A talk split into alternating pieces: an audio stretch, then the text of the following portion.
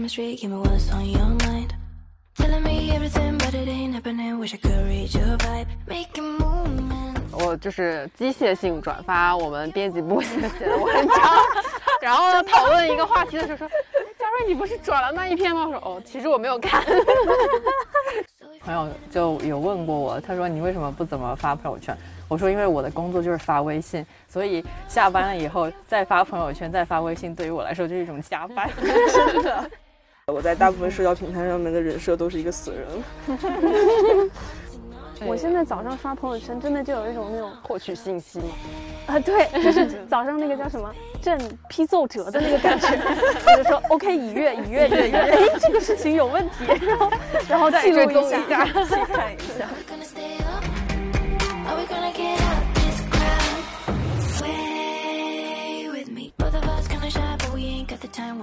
大家好，这里是美理想编辑部，我是林兰。我是毛主席，我是乔木，我是嘉瑞。今天我们想要谈论的一个问题呢，其实就跟我们息息相关，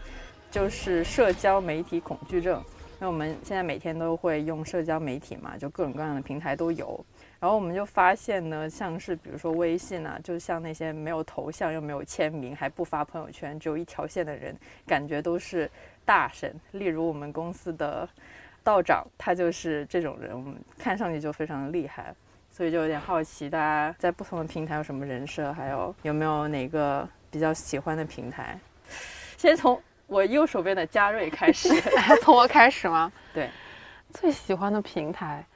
就只有不得不用的平台和自愿使用的平台之分吧。对，也可以这么说。对啊，就是微信没办法，就必须要用。而且主要是嘉瑞是我们这儿的商务，对，就是要维护这个商业互 吹的关系。讲，就是我当年刚刚开始工作的时候也不是这样的，就是每次要转发公司的东西都觉得很羞耻。但有一次呢，公司大佬给我们培训说，你们做 account，就是我们是客户经理和客户执行这种角色嘛，说嗯你要全方位立体化的塑造你的形象，which means 就是你去开会的时候要穿成什么样，然后你的微信朋友圈要如何分组，然后发什么东西，这些都是组成你整个专业形象的一个部分。就比如说早几年某 BBA 车企的市场部，如果你去跟他们开会，你不穿成什么样，那就 基本上可能会被 diss 或者怎么样的。就是这是一个专业服务类公司打造 你专业人设的一个部分，所以朋友圈也是。自从接受了这一个洗脑之后呢，我的朋友圈 就是日常营业，我就是机械性转发我们编辑部写的文章，然后讨论一个话题的时候说，嘉瑞你不是转了那一篇吗？我说哦，其实我没有看。真的就是这样。每次我们编辑部发了文章，然后哎，我可能自己都还没点赞，哎，突然发现 嘉瑞就帮我们转了，就 已经转出去了。对对对我还以为你嘉瑞在朋友圈发我们的文章，然后发公司相关的，是热爱是出是吗于对以为是真真情流露，是出于对看理想诚挚的爱。没想到你是为了打造你自己的专业形象。那那有没有那种就是觉得自己需要一个私人号的时候？我在做商务之前呢，我的朋友圈只有三百个人。做商务之后，现在手机里有一千五百个人，虽然这也不是一个很多的数目。哎，我们先来报一下一下自己的你看，我是一千五百二十六个联系人。我是四百四十六个，四百二十六个，一千零八十二，个，他也很多，乔木赢了，原来是比少，不是比多。我以为是比多。好的，好的。当年就是你要服务客户的时候，你肯定不能经常发，比如说你夜店蹦迪啊，或者深夜喝酒啊。这个年代看来可能还好，但是在可能倒推个三五年，就会觉得，哎，这人怎么回事儿？然后做了商务之后呢，你就想，反正你的朋友圈基本上算是一个广告位，就是我可能也是个 KOC，广告。就你当然要抓住一切机会来告知你的公司在做什么。就比如我们前一阵子刚上线那个项目，我本来想转发的时候说一些非常感性的话，因为我们确实做一个项目受了很多苦，然后呢跟各种同事建立了非常深厚的情谊。那你就没有办法把这个发到朋友圈，因为客户会看，然后老板会看，谁都会看，然后 啊算了就发一个商务版的就好了，这样就可以解决所有的问题。你这就说明做的还不够专业，分组没有分到，你知道吗？特别的细致，什么客户 一组，我真的是有客户爸爸分组，但是我就懒得维护，然后就 你知道这个就像你的电脑桌面文件夹一样，就是你分好了，但你不维护，它还是一团糟，然 后就很惨，就被架在这里，没有办法。然后所以现在就很多私人的东西可能会转到 ins 上面去发。嗯，哦然后对，最近刚刚加了 follow 了这个嘉瑞的 ins，就有没办法，是喵喵。哦，原来如此，你把猫都发在对 ins 了吗？嗯，哎呀，对啊，你应该在朋友圈多发一些猫，这样的话就会营造你是吧？私下那个生活特别带有关怀的那一面。温情也是我们营业的一环。哦，好，那我们下次 可以计划一下，就是像那个社交媒体 calendar 一样，比如说每个月百分之多少是关怀人设，百分之多少是专业人设，然后我觉得太惨了吧！还要设设一个个人的社交媒体 calendar。那乔木有没有哪个？有一点补充知识，就是乔木是我们看理想微博的主要运营者。对，我忽然想到，说是主要运营，就是看理想微博不是每天都会发晚安是一首歌吗？然后经常有人在底下说，哎，是不是换小编了，音乐品味变好了？哎，是不是换小编了，音乐品味变差了？没有，我的音。乐品味真的是很飘忽的一件事情。所以这就是问题啊，就是很多人对一个人或者说某一个符号或 IP 吧，他在社交平台上的那个认知就是非常的片面化。比如说，可能对道长的认知就是一个公知，所以你每天都应该是那种关心时事，然后批判一切，然后站在一个什么人文理论的高度，然后去观察这个事件。但其实我们都知道，就是一个人他本身就有非常多不同的面相，然后道长他可能有公知的那一个责任和那一面在，但另一方面更多的是说他在生活里其实是一个，反正我不知道你们的感觉，大家是不是都会觉得他是一个相对来讲很亲切的、很真实的人。当道长比如说他出现在公司或者跟我们开会，或者是说他去直播的时候，他就是一个很真实的对，长者。梁文道爷爷，对啊，其实每个人都有很多面，然后每个人的品味和每个人的欣赏，他可能会有一个基准，但是它不是我只能喜欢一种东西，或者说我只能呈现这样的一个形式。但是好像在社交网络和社交平台上面，大家往往会把人给标签化，就觉得你一旦分到了某一个类目下面，你就只能干这件事情，而且。一旦你跨越的领域更多一点之后，或者说你的那个形象跟你以往的形象不太相符的时候，很多人就会觉得说，你有一点点多管闲事啊，或者说你管好自己那一摊子事就行了，你干嘛要去评论什么什么什么事情？所以好像这是一种很简单的标签化去把人给分类的方式，但实际上就在现实生活中，我觉得很难会有，比如说我们。就相处在一个空间内的话，很难觉得说乔木哦，你就只能是饭圈人间观察家，你就不能喜欢旅行，然后你就不能那什么，你就只能以一个很学术研究的态度每天在观察一个东西。就现实生活中不会这样觉得嘛？但是在社交媒体上，我不知道是不是因为大家没有那个耐心，也没有那个耐性去再说我要很多面的、不同层面的去了解一个人。感觉留给一个人或留给一个世界、留给一个内容的时间都太短了，然后我们就只希望在很短的时间内发泄掉我自己想要发泄的观点或者情绪，然后就 over 结束。对，不过我觉得大家也是在自己不同的社交平台上把自己拆分成不同很人格分裂的几面，然后很固定的在那个社交平台上表达出自己的一面嘛。不过我觉得我倒是挺。统一的，我在大部分社交平台上面的人设都是一个死人，我好像没有很多这种额外的表达欲，哎，就可能微博发多了，就是哎，会不会是因为我们都是做新媒体这一块的？嗯，然后我就觉得，其实在我上学的时候，或者在我工作之前，进入新媒体行业之前，我应该还算是一个蛮有表达欲的人，就是很喜欢，不管是微博还是微信朋友圈吧。都很喜欢表达自己的观点啊、态度啊，然后分享。比如说我今天啊留学的时候又拍到了一个什么东西啊，然后今天又发现了一家酒吧呀，今天 又去哪个公园逛啦。感觉那个时候就有很丰沛的这个表达欲，反倒是进入了新媒体行业之后，可能跟社交媒体的关系太紧了。就是你每天都在接收这样的讯息，然后你在不停的输出，然后你在不停的跟屏幕后面的那群用户在进行交流，然后再进行，感觉是不下线的那种沟通情况下的时候，我觉得我就我就很疲倦了。像我现在已经也基本放弃所有 社交平台了，就每天你要去为了比如说保持我们内容的持续更新，然后你就得不停的去主动捕捉和。接收那些就是社交平台上的一些讯息，然后，所以我一旦脱离了这个职业身份之后，我就丧失了任何的表达欲，就累了。之前我朋友就有问过我，他说你为什么不怎么发朋友圈？我说因为我的工作就是发微信，所以下班了以后再发朋友圈、再发微信，对于我来说就是一种加班。真的，我感觉我是从以前。我的微博账号自从注册到现在，好像基本就没有发过什么原创的内容。基本以前上大学的时候还会转转东西，现在连转都不转了。它是我一个用来阅读报纸的账号。嗯。我感觉我唯一发原创内容发的比较多的社交媒体是人人网，Instagram 也有啊，对对对，是 Instagram 就主要拍拍图。对，不过 Instagram 本来就是鼓励原创内容。对啊，我现在在朋友圈也就是自己平时拍的完全没有任何意义的图会发在朋友圈里，然后真正的就是社其余什么都不会发。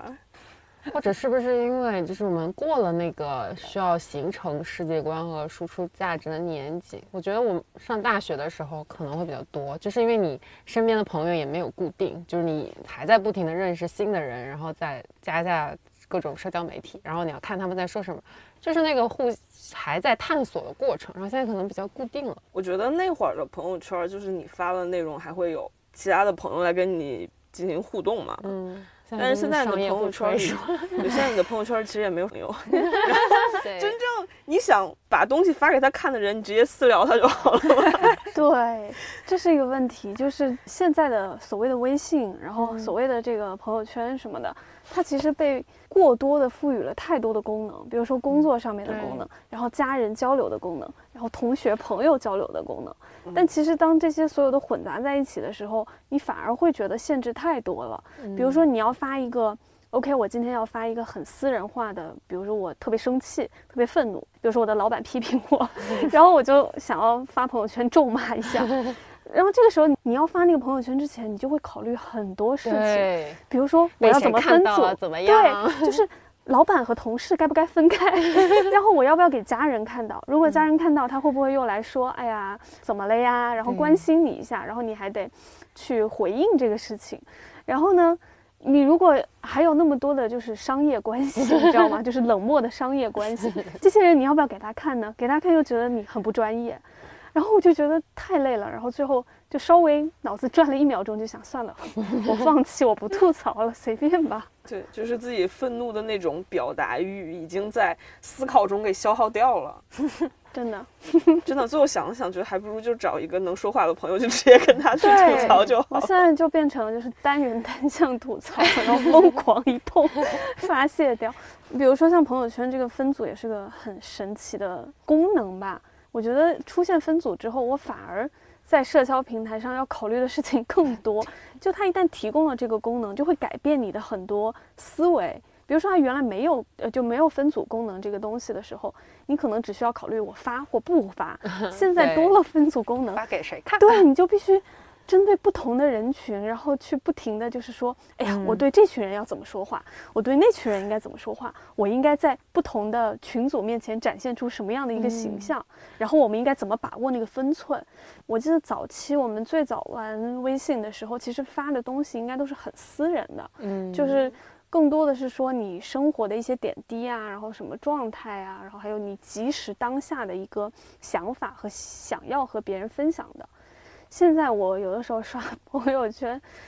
就感觉已经早就不再是当初的那个朋友圈了，就更多的就是是个商业互吹，然后要不就 是那种很强势的政治观点，那个其实我也不太希望在朋友圈看到，所以现在刷朋友圈的那个我，反正我刷的频率越来越低了，但我还是会坚持刷。每天早上醒来，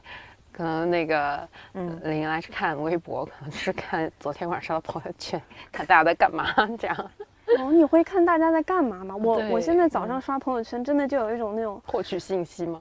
啊，对，就是 早上那个叫什么朕批奏折的那个感觉，我就说 OK 已阅已阅已阅，哎，这个事情有问题，然后然后记录一下，细看一下。对啊，就是我现在都是那种捕捉信息的心态，我也不太 care 大家在干什么了，已经。我就只有那么几个人是会发一些嗯我觉得我需要看的信息，所以我就会点进去他的朋友圈里面看，然后结果发现仅三天可见，然后只有那么一条。对对对然后结然后结果对翻车效果就是仅三天可见，就没有办法了。所以你们对仅三天可见这个功能有什么看法体会吗？因为我现在就是仅三天可见嘛，嗯我是觉得，哎呀，这又是一个技术功能改变人为什么会设置仅三天可见？因为我觉得，如果我自己回看我三天前的某个状态，嗯。我会觉觉得啊，好幼稚，然后就也不太希望别人，可能是这样，就是像我和嘉瑞的朋友圈，可能就已经变得比较商务和比较商业了，它更多的是嗯工作，就维系工作关系，所以这个情况下，我倒觉得越去个人化，然后越把自己摘出来，对摘出来，以一个相对来讲比较冷漠、理性且 冷静的，就是专业态度来跟大家交流会比较好。我觉得仅三天可见，还有一个就是在于我在有意无意的避免那种窥私欲，因为当你变成仅三天可见的话，别人来看你的话，其实他没有嗯办法看到更多的其他信息嘛。因为可能我现在对于互联网上的这种大家那种严重的窥私欲有一种恐惧嗯。感，是因为我后来发现，就是我有很多朋友也都设成了仅三天可见嘛，然后我点进去之后发现仅三天可见，我就会放弃掉对他的那个窥私欲，不管是被阻挡了，还是说你自己突然那个热情就降下去了，所以我就觉得说，可能因为我真的太不喜欢这种窥私欲了，然后又觉得。像微信这种账户，它已经变得相对来讲是你个人的一个官方形象的代表了，所以我不想过多的去暴露。嗯，尤其是当你的账号变成可能会加很多你其实并不熟悉，并不是你的所谓的嗯朋朋友友的时候，嗯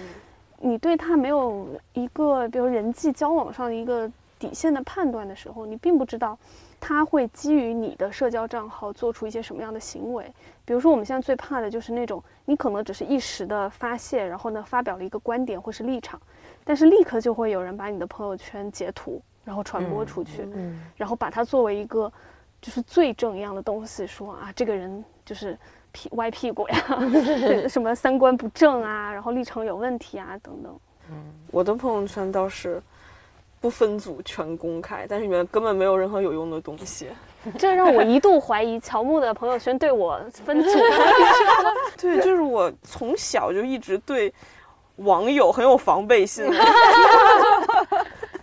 来让我点进乔木的朋友圈，就是真的你可以从头看到尾，因为里面没有任何有用的东西。我懒得开我的手机，基本上你看就是我的到我的可行，我的可公开百度云图库。那这个是不是就跟工作关系比较有，就是比较相关？就是因为就很畸形，大家都在微信上办公，就是所有人都在吐槽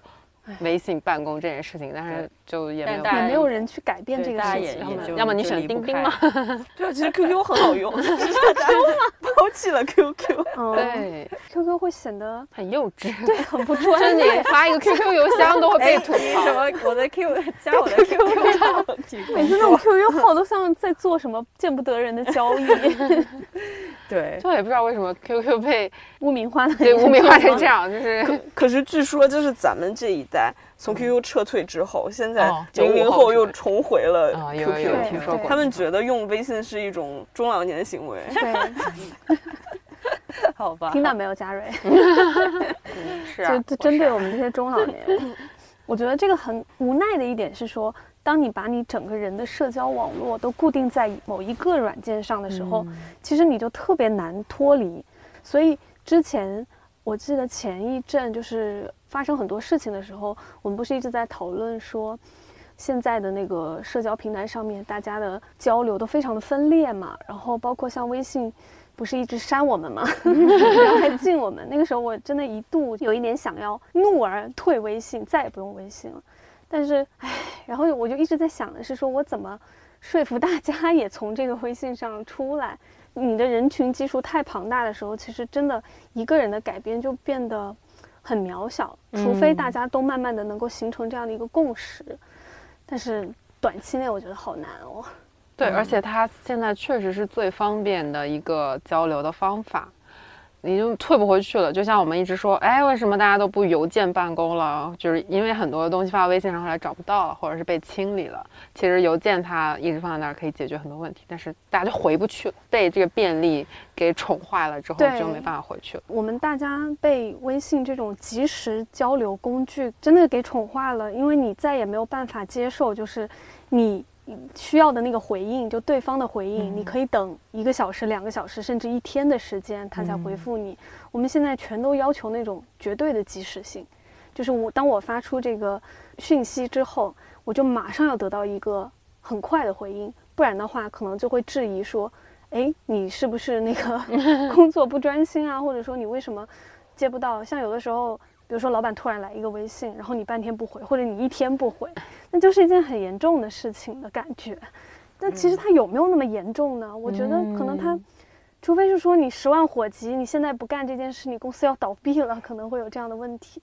但是大多数情况下，并没有那么的需要及时，只是说我们被这个技术推到了这个高速路上。换一种讲法说，你就是高速倒车，对所有人都会产生不不算倒车吧，就你减速可能都会对其他人造成不适应。你其他人都在快速前进，只有你突然慢下来了，你可能会对后面的人造成影响。对啊，包括大家现在就是能忍受的信息反馈的时间就越来越短，嗯，甚至还出现我用邮件沟通，发完邮件去发个微信说你查一下邮件，经常有这种事情发生。我觉得像这种技术改变了我们对吸收信息的这个速度的这个要求，就还有一点就是让所有的东西都特别的碎片化嘛。然后现在因为现在很快接触到各种各样的信息，我就会记忆力下降。然后或者有时候你们会吗？就是我有时候就突然拿起手机，我本来要干这个事情，但是我可能就去回了个微信，然后我就忘记我要干嘛了。嗯，对也有，就是 Elon Musk 他说手机已经成为了人体的一个器官，就不管你承认不承认，嗯，就是你对器官的它这个定义方式，应该就是你没有它你就难受的时候，它就成为了你的一个器官了。呃，应该是那个麦克卢汉的最早的理论，嗯就是当年他说，嗯所有媒介都是人的功能的延伸嘛。啊 Elon Musk 应该是受到这个影响。其实他当时讨论的也是说，那个年代当大家还在讨论说我们应该重视内容而不应该重视媒介的时候，嗯麦克罗汉首先提出说是媒介改变了我们的行为方式、我们的思考方式，所以后来也衍生出来，就是说技术这一块也在不停的塑造人的行为方式。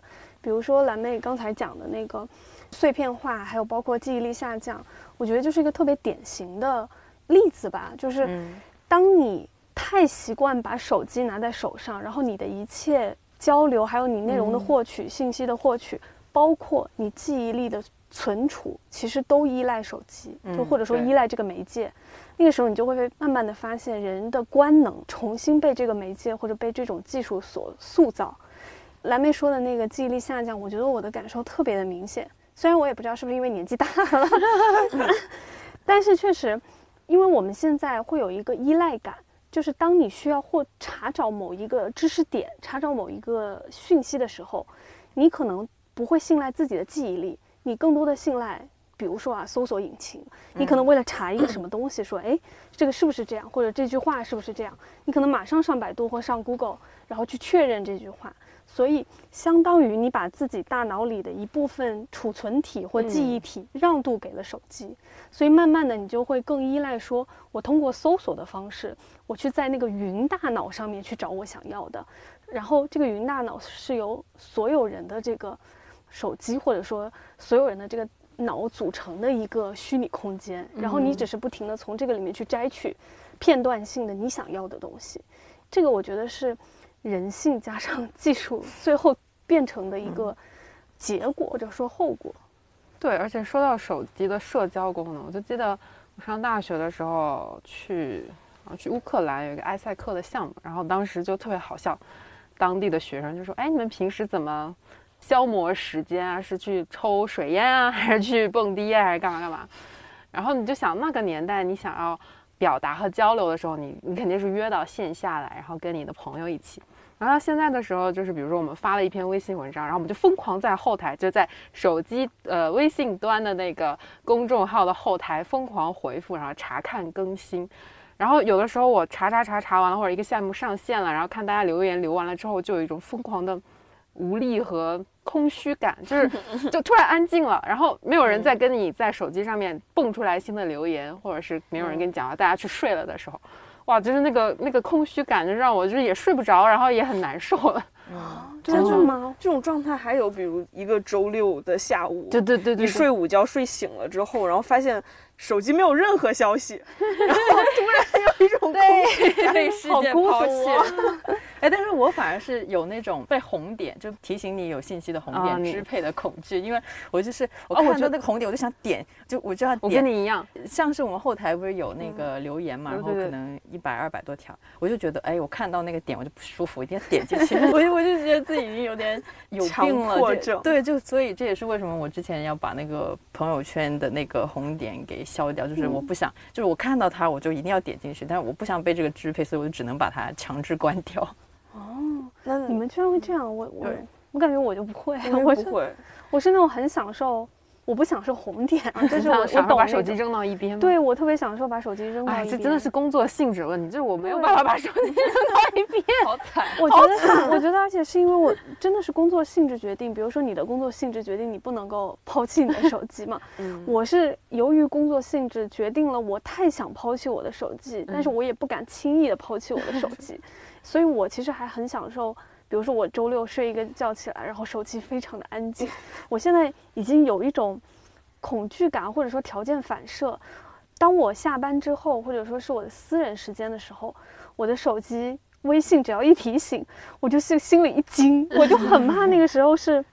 一怕是不好的消息，就是我们公众号的那种什么 删文提醒之类，真的我已经条件反射了。第二个就是。工作上的讯息，所以其实我还挺希望回到那种邮件工作的方式，是因为当邮件交流的话，一旦我下线了，我这个人就是工作时间结束了，我有合理的理由不去回复，或者说你找不到我，但微信就很难。你比如说有的时候大半夜的。像道长这种人，又是这种夜猫子型，有的时候他会，他可以睡懒觉，我们不可以 睡。然后有的时候，如果他比如说很晚的时候，什么十一点、十二点的时候，突然发一个信息来，你那时候还没睡，你是回好呢，还是不回好呢？所以你肯定还是。就是我自己的条件反射是我会尽快的回，如果没看到那另说。而且它跟 QQ 不一样，QQ 是有上线、在线、离线、在忙、勿打扰，那种微信直接就没有了，所以就变成了默认在线 状态。对，就是那个离线，包括你邮箱，就是我今天固定什么时候查两次，那个就有点像是。本日营业终了，微信就没有这一个，微信就只能靠你给自己在脑内设一个我的睡觉时间，嗯，就是这个睡觉时间过了和我的起床之时间之前收到的信息，我全都当没看到，我也不点开它，然后明天再装作刚看到的吧样子把它点开，然后这段时间就是我自己给自己设的。营业停止时间 然后我自己去干点什么，然后等第二天恢复营业了再回他。对，真的压力超大的。然后我之前也有跟一个朋友聊过，他说这个可能是我的时间管理的问题，因为有些人他就是规定这个时间我是又要用来读书的，就比如说之前陈皮，我能感受到他明显的那个用微信的那个状态和时段，有一段时间你是找不到他的，你就是知道他在读书或者干嘛。林兰有的时候也是，就是你是能感觉到他的那个时段的，但是我有吗？说来听听。我能感觉到你应该是每天要下班之后刷朋友圈，因为就是集中那时候你会突突然点，突然点很多赞。对对对对。对，然后就我特别想说，我也规定我一个时间，就是我就完全不看手机，但我做不到，然后我就很 难受。你知道吗？我有的时候就是刻意的说把我的手机放在一边，然后那段时间我就干我自己的事情，我不去搭理他。你知道吗？每隔五分钟，每隔十分钟，你就开始紧张，就很怕说万一微信有人找，然后或者是很急的事情。而且，就你的工作内容和工作级别越来越高之后，你需要应付的事情越来越多之后，你就更有这种压力，因为你不只是在做你一个人的事情，而是你要同时负责很多不同的人以及不同的事。就比如说，像我们有的时候，就尤其周末，嗯，我和嘉瑞经常会需要因为商业的一些事情，需要联络我们的副总。就是我们传说中的岑哥，但是岑哥是因为他有小孩嘛，然后他又是那种很顾家的人，所以呢，你经常在周末是找不到这个人的，就是你不管怎么用微信轰炸他，你都找不到这个人。但有的时候周末的时候，人家对方客户不会等你，客户可能非常迫切的要求你给到一个什么样的答复，然后你找不到那个人的时候，你就崩溃了，你知道吗？我记得有一次，反对，反正就是找不到这个人。我当时真的是有一种欲望，说我要是拿他家？提刀去他家，把刀架在他脖子上，问他你到底要怎样？但是就是你反过来想，他要在家，比如照顾小孩、做饭、陪他什么什么，就觉得这个很正常。你看，这就是一个怎么说呢？职场和家。哎呀，终于有一天我们能讨论到 男人在 我们副总曾哥是个男性，终于有一天我们能讨论到男人在家庭工作之间的上面的问题了。我们平常都觉得说，当我在家，或者是我在跟处理跟家庭相关的事情的时候，最好工作不要来找我。但是你看，换了一个位置，换了一个身份之后，期待就完全不一样了。就比如我们需要找找那个岑哥说事情的时候，就会觉得说，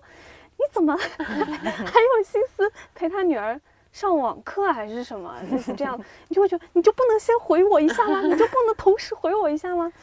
当你身份转换和位置变换之后，你对这个人的期待，或者说对这件所谓的工作与家庭平衡的期待，就会完全不一样。对，我觉得这就是一个水涨上来的问题，一环推一环，就有点像是第一个人开始周末工作之后，所有人都要开始周末工作，就包括有的时候我们下班了之后想。找什么东西找客服，发现客服下班了，这种你很愤怒，哎，那也是啊，对他为什么会下班？但是客服也是人啊。对我对客服的这个理解啊，纯粹是建立在我们有了 APP 之后，就因为 APP 经常会出各种各样需要客服去回应、回复、解决的一些问题，然后他们都会在后台去问。经常你第二天看前一天晚上的那种留言的时候，你就会愤怒留言。对，他就说你们没有客服的吗？为什么你们没有人工在线客服？大哥已经凌晨一点了。对啊，然后他们就要求很及时、很快的一个反馈。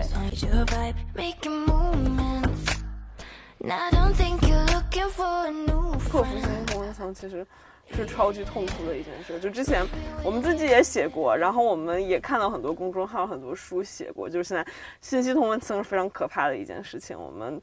井底之蛙，坐井观天，然后只能看到自己想看的内容。但是，一旦你的朋友圈或者你的微博上面出现了自己不想看的内容，其实你去就看它是那个非常痛苦的。包括之前道长好像还写，就是说过吧，他还会专门去看他不统一的观点，来保持他观点的中立。我真的好佩服他要看这一点。他要看挺多的，你自己去试一下，就会发现，你就觉得看嗯看一遍，还说什么屁话。对 我跟你说，我之前有试过，加过一些其他类型的新媒体编辑。当他尤其是在最近有这么多就是纷纷扰扰的大事的时候、发生的时候，很多人都会去发表自己的政治观点、政治立场。在那个情况下，其实你在刷朋友圈的时候，一旦看到与你自己的立场相悖、然后你就观点不同 你就会觉得说这是什么傻叉，然后你在说什么呀？嗯，而且你也不愿意留太多的时间给他，嗯或者说去跟他辩论。然后后来也会反思这个问题，说到底应不应该？但是我我觉得这有一定程度上真的就是人性，就是你会排斥跟你不同的种群，或者是不真的就是你会排斥那种不同立场的观点，然后排斥不同的人。就是所谓的物以类聚嘛。因为当你只有处在说跟相同的人产生共鸣的那个情况下，你才能够获得你生存的安全感。这个是人也是在印证自己价值的一种对侧面的方式。对，所以就是为什么我很不喜欢去看微博，因为我觉得微博上那些所谓热，因为它现在那个排序机制是按热评嘛，就点赞评论，然后那种热评往往会让我怀疑自己，就是会让我对自己的价值观、对我自己的这个人生立场，你知道吗？就是人生人间产生严重的怀疑。就是我去关注了几个他的立场和我完全不同的博主。我这么做了之后，就让我刷每天刷微博的这个变得非常痛苦。就是有一个是在游戏里面比较常见的一个说法，叫做散值，就是你的精神值。就感觉我打开微博之后，我的我的散值就不停的在掉，然后就刷一会儿，我的散值就已经空了，我就需要去干点什么让它回复一下。就是如果长期这种情况，其实你会慢慢放弃这个社交软件。嗯这也是为什么我现在很少去，就除了工作，就是工作需要会去刷微博之外，我很少去点开微博或者自己的个人账户去 看很多内容，就是因为我太害怕看到评论，然后或者说看到一些跟我立场或跟我的所谓的价值观不同的观点，因为那会让我自己。你的第一反应肯定是去反驳他，或者说想出理由去跟他产生一个对立的辩论嘛。嗯但其实这个是你自己脑海中 空想的，你改变不了任何事情，你改变不了任何人，你说的话其实也不会产生很大的涟漪或者水花。在那种情况下，久而久之，你情绪是有一个就所谓的那个什么散值是吗？嗯就你会确实你的情绪不能够让你的情绪值一直往下掉，因为你这个人会崩溃的。我觉得，就你每天如果强迫自己去看太多刷新你三观的东西，其实你会感觉到你嗯会对人生产生怀疑。对，就是我感觉你去看你的反方向观点，然后对它进行思考，然后再对它进行反驳。但有有的时候，怎么说？你思考完了就觉得没有必要再说出来了，然后再去看下一条，真的是对你自己的一一种单方面消耗。对，嗯就是你知道，在游戏里面散值掉光了之后，可能会看到什么影子怪啊，看到什么怪物，看到什么鬼，然后开始掉血条。现实中就是这样的。对，而且在社交平台上，你停留的时间，你能够发言或者发表你自己看法的时间，其实很短的。在社交平台上，我不知道你们有没有感觉，你的情绪会非常的起伏。当你看到一个留言的时候，你突然那个愤怒值就哇 升到最高，然后等你刷过去之后，你马上又降下来，然后你就一直不停的这种只要波浪式是看到一个自己很不喜欢的评论，我就一定要刷到一个我喜欢的评论，这样或者是刷到一个人来怼回去啊，然后我就嗯平复我的心情，然后就是这样无限循环。对，就最后自己心里默念一句“叉叉”，然后默念脏话，然后就让这个事情过去了。所以，我感觉有的时候我们在做微信推文的时候，然后有一些留言很不理智嘛，然后我们也会，因为我们是在屏幕后面去看或筛选，但是用户给到这一篇文章或者给到这个内容的存留的时间，它其实也很短。就像我们上一回说的嘛，就是说，呃，其实很多人他只是来发泄一下情绪，然后他发泄完，他其实根本没有在意说他说了什么，也没有在意说他在这下面留的言会对其他人造成什么样的影响，然后他就走了。但是承受的是我们，就像每个人都朝你说一句脏话，或者说 吐一口唾沫的时候，对那个人来讲他影响不大，但是对我们这个接收的人来讲，这是一个情绪池，然后你就会在这个情绪池里感到特别的的，特别沮丧。对啊，但是很多时候我又在想，就是咱们选择了闭嘴，越来越多理智的人、哦看到这些东西，觉得丧一只狂掉，选择了闭嘴，会不会就把这些舆论空间让给了那些不会闭嘴的人？就是那句话怎么说来着？呃，把世界让给了数，对，就是把把世界让给了嗯你不喜欢的人。就是还有一个传播学的模型叫沉默的螺旋嘛，哇哦，就是说，更多人在说你认同的观点的时候，你才会张嘴。嗯就是如果你认为你的观点是少数的话，你就会选择闭嘴，以至于就是说话声音越大的人，就是让别人就感觉他是大多数，然后你觉得你声量越小，你越不愿意说，所以最后就永远是。大多数在说认为大多数人会说的观点，就是一种观点的大部分观点对少数观点的挤压，相当于说，嗯，嗯，对，而且往往嗯。是那些自行车水准的人，越爱把大炮架在自行车上。这个理论真的是这个名词核弹对吧？对直接升级到就是婴儿婴儿车架核弹的感觉，对，所以到底是什么给了他底气？因为人多呀。无知给 的底气，是知？识限制了我们。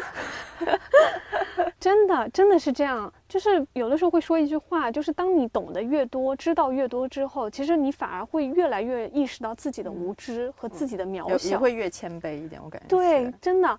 而且这个时候，你就算说，你的话也会越说越复杂，越说越艰难。然后对方就 我喜欢 A（ 括号），但我没有不喜欢 B 的意思。然后，然后呢，也有可能我不知道 C，但是我并没有什么的意思。对，但 我并没有什么的意思。然后就是你发现，等你说完这一大段字儿，然后你再 check 一遍，再愿意把它发出去的时候，对方已经骂完了三十个人。对方已经用简短的歪屁股、洗地洗地带节奏骂完了三十个人，就觉得这个世界好难。地。对，就是当你就是怎么说，获取的知识和信息越多的时候，你需要去表述一个完整的意思的时候，其实你的语言是会越来越复杂。而且我刚刚还想到一个，就是你在网上去跟人争吵或者说辩论的时候，其实很多时候是无效的。它除了消耗你的精力和情绪之外，它其实根本就像我说的，没有办法改变什么事情。我觉得同温层还有另外一个比较让我担忧的点，就是我觉得我自己变得越来越懒了。就是像之前周一军老师不是说朋友圈会变成，哎是周一军还是道长，反正就是 嗯，会变成你的新闻编辑室嘛。嗯，对，就的确是这样。就当我更倾向于跟我立场相同的人加微信之后，我看的文章就都是他们推荐的。比如财新发了一个很好的报道，就我都已经不会说去他的网站去认真看，而是说，哎，他们转发了，OK，我那我就只看财新的这篇报道，然后就变得越来越懒。除此之外，我觉得还有一个问题是说，确实信息过载，它也对我造成了一个影响，是说信息这么多，我还要花时间去筛选，那我还不如看我的朋友圈里那些人，那些可能跟我的价值观啊、跟我的立场啊、跟我的观点相对来讲比较相符的一群人，他们筛出来的一些内容，我会倾向于信任说这些内容可能是比较优质的。那所以，我其实还是会建立这种依赖性，就觉得、OK，呃，他们在关心的事情可能会影响到我，所以我也应该去关心一下。但是慢慢的就是由于这个信息太繁杂，然后信息量太大，所以我就确实是懒得，或者说我已经没有那个欲望去自己去主动的捕捉或获取信息了。对，而且现在还有一个懒的点是，就是你看到一个信息会去盘算它的学习成本。就是这个信息里面有三个人名儿和一个事件我都不认识，那我还需要去了解它吗？以前看到一个信息，可能觉得哦，那是我完全不知道的世界，我去探索一下。现在你看到信息，会看到哇，它背后一个有巨大的一个信息树，然后我要去 挨个儿把它。就是知道它是什么意思，这成本好大。我要不要去找什么人能概括一下它？我就吃一遍别人嚼过的东西就好了。课代表对，然后其实这个中间有巨大的信息差。朋友圈有个不是很熟的学长，他发过一个著名的言论，就是我们并不是说想去知道这一件事，我们只是想要 feel like 我们已经知道清楚这件事了，所以就有很多人想去看那种什么。课代表就只读这篇就够了，就我们只要觉得我已经知道这件事情，其实我并不是真的想要，嗯好像讲的比较复杂。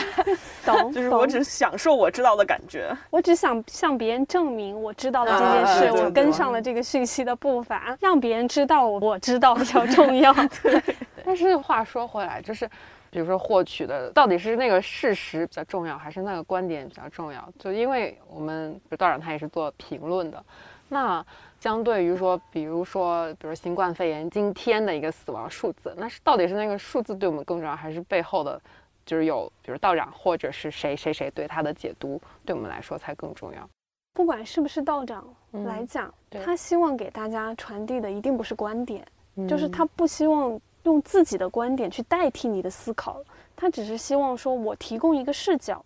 本来应该来讲，更重要的是在于，当我把这个视角提供给你，当我把这个解读提供给你的时候，你是怎么想的？其实那个是比较重要的。嗯但是现在，由于这种所谓社交媒体的一个形式吧，大家更希望的是说你替我说话，你替我思考，嗯，然后我就转发点赞，对对 你替我把我想说的说出来，我想做的分析说出来。我一看啊，对我就是想说这个，然后我转发出去，这就变成了一个分析文章的一个价值了。但其实这个事情本来应该来讲是比较畸形的。还有包括，其实现在还有一种懒，就是道长其实比较期待的是，你能看很多种观点。比如你买水果，你回去看四家店的水果哪家更好，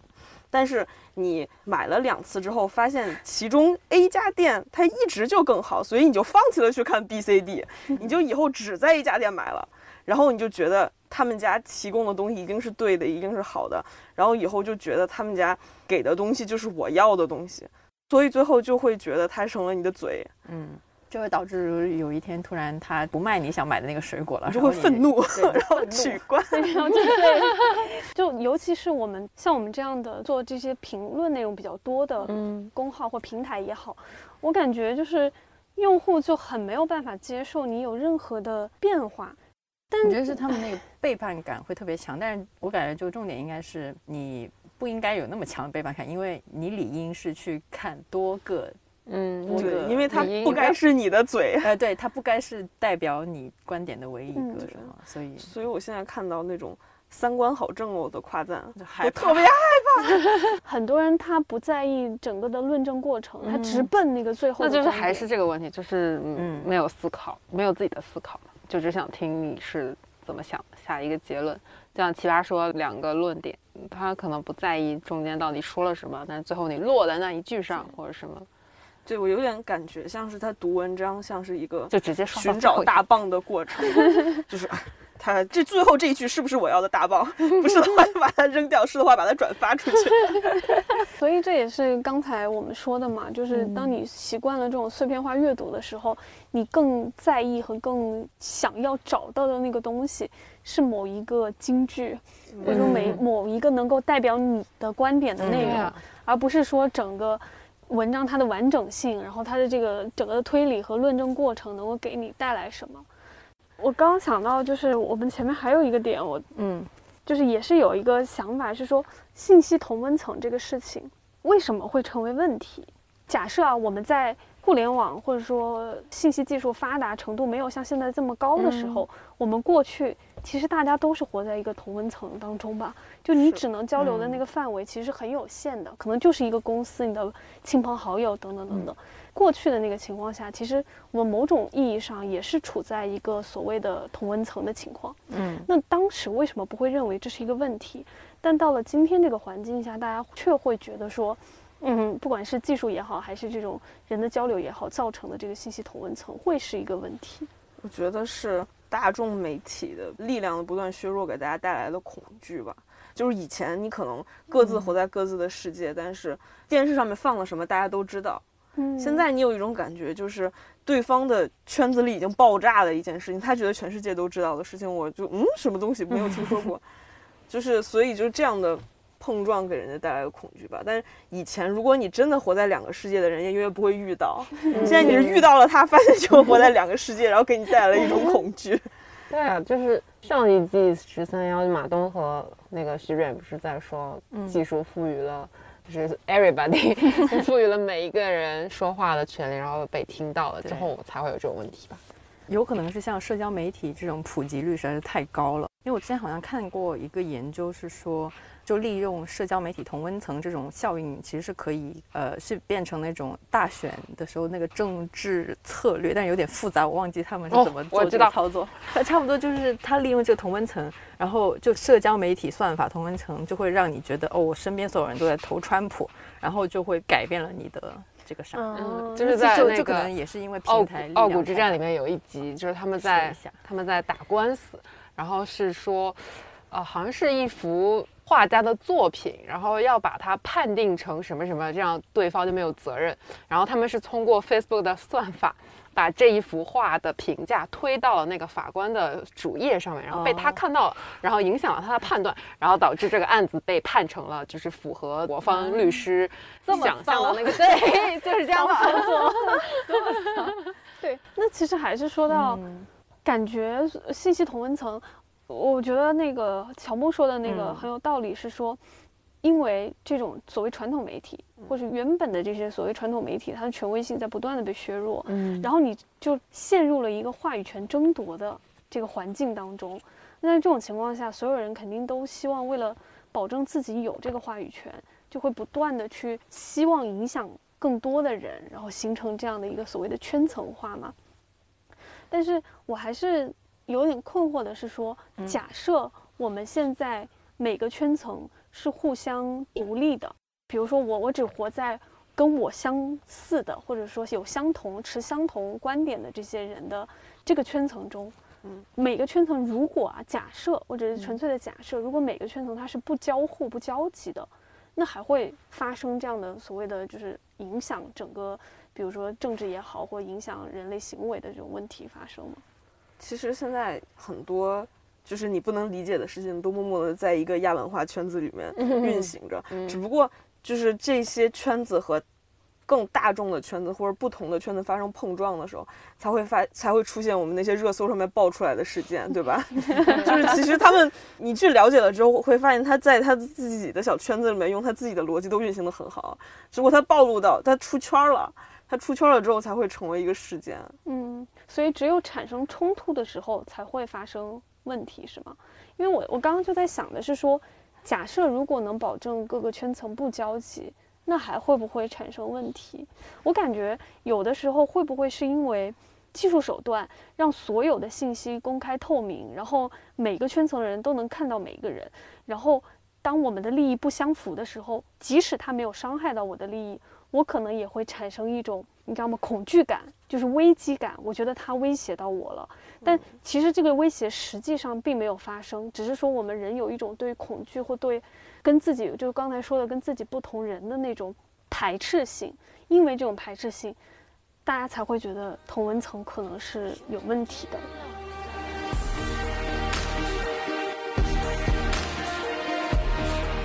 我感觉现在大家对黑料的想法就是他不相信人是会变的，嗯，就是你三年前说什么，你现在一定会。认同什么？你十五岁的时候干了什么？你现在还是会认同什么？谁十二三岁的时候没有说出一些很傻的话呢？没有认同过一些很诡异的观点呢？然后都被人记录下来，现在拿来当你的黑料。然后哪怕就是很多时候你又不能站出来说啊，我十五岁的时候真是个傻逼，我现在不能，我现在不认同这个了。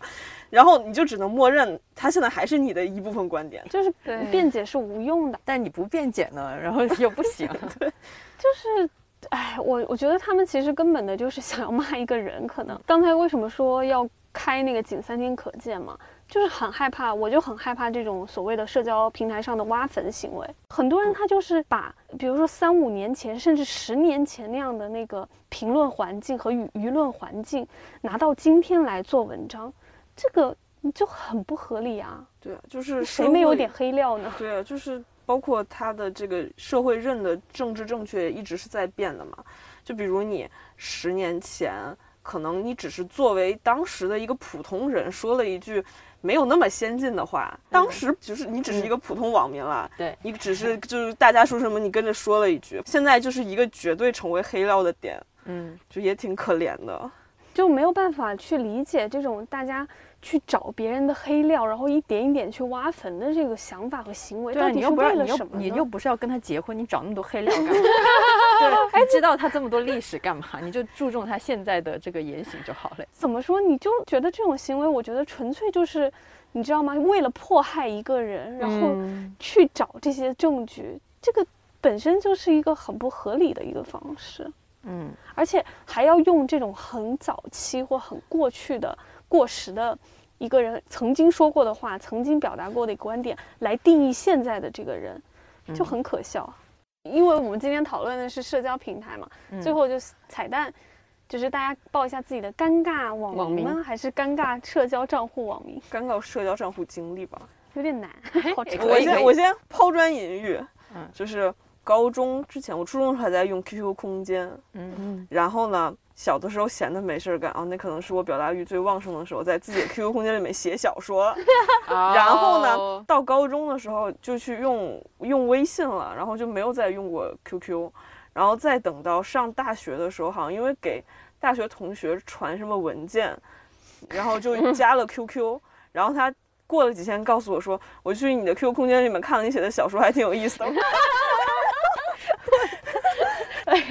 我的社交鬼故事就是我鬼人家了，不是人我被鬼，就是 Facebook 给我推荐了。乔木还有这个嘉瑞的 账号，就你你这些人，你可能想加他为好友 就这样子。然后还有我们的毛主席，好像也有，因为我加了他们俩的 Instagram 嘛，所以因为是一家的，所以可能就推荐，但是就不知道是怎么给我推荐的这个毛主席的，好可怕太恐怖了。而且我是太久没有用这些古老的社交账户，然后上面可能留存了我当年就是 神荡的遗迹，对放荡不羁的各种 各种啊，我一。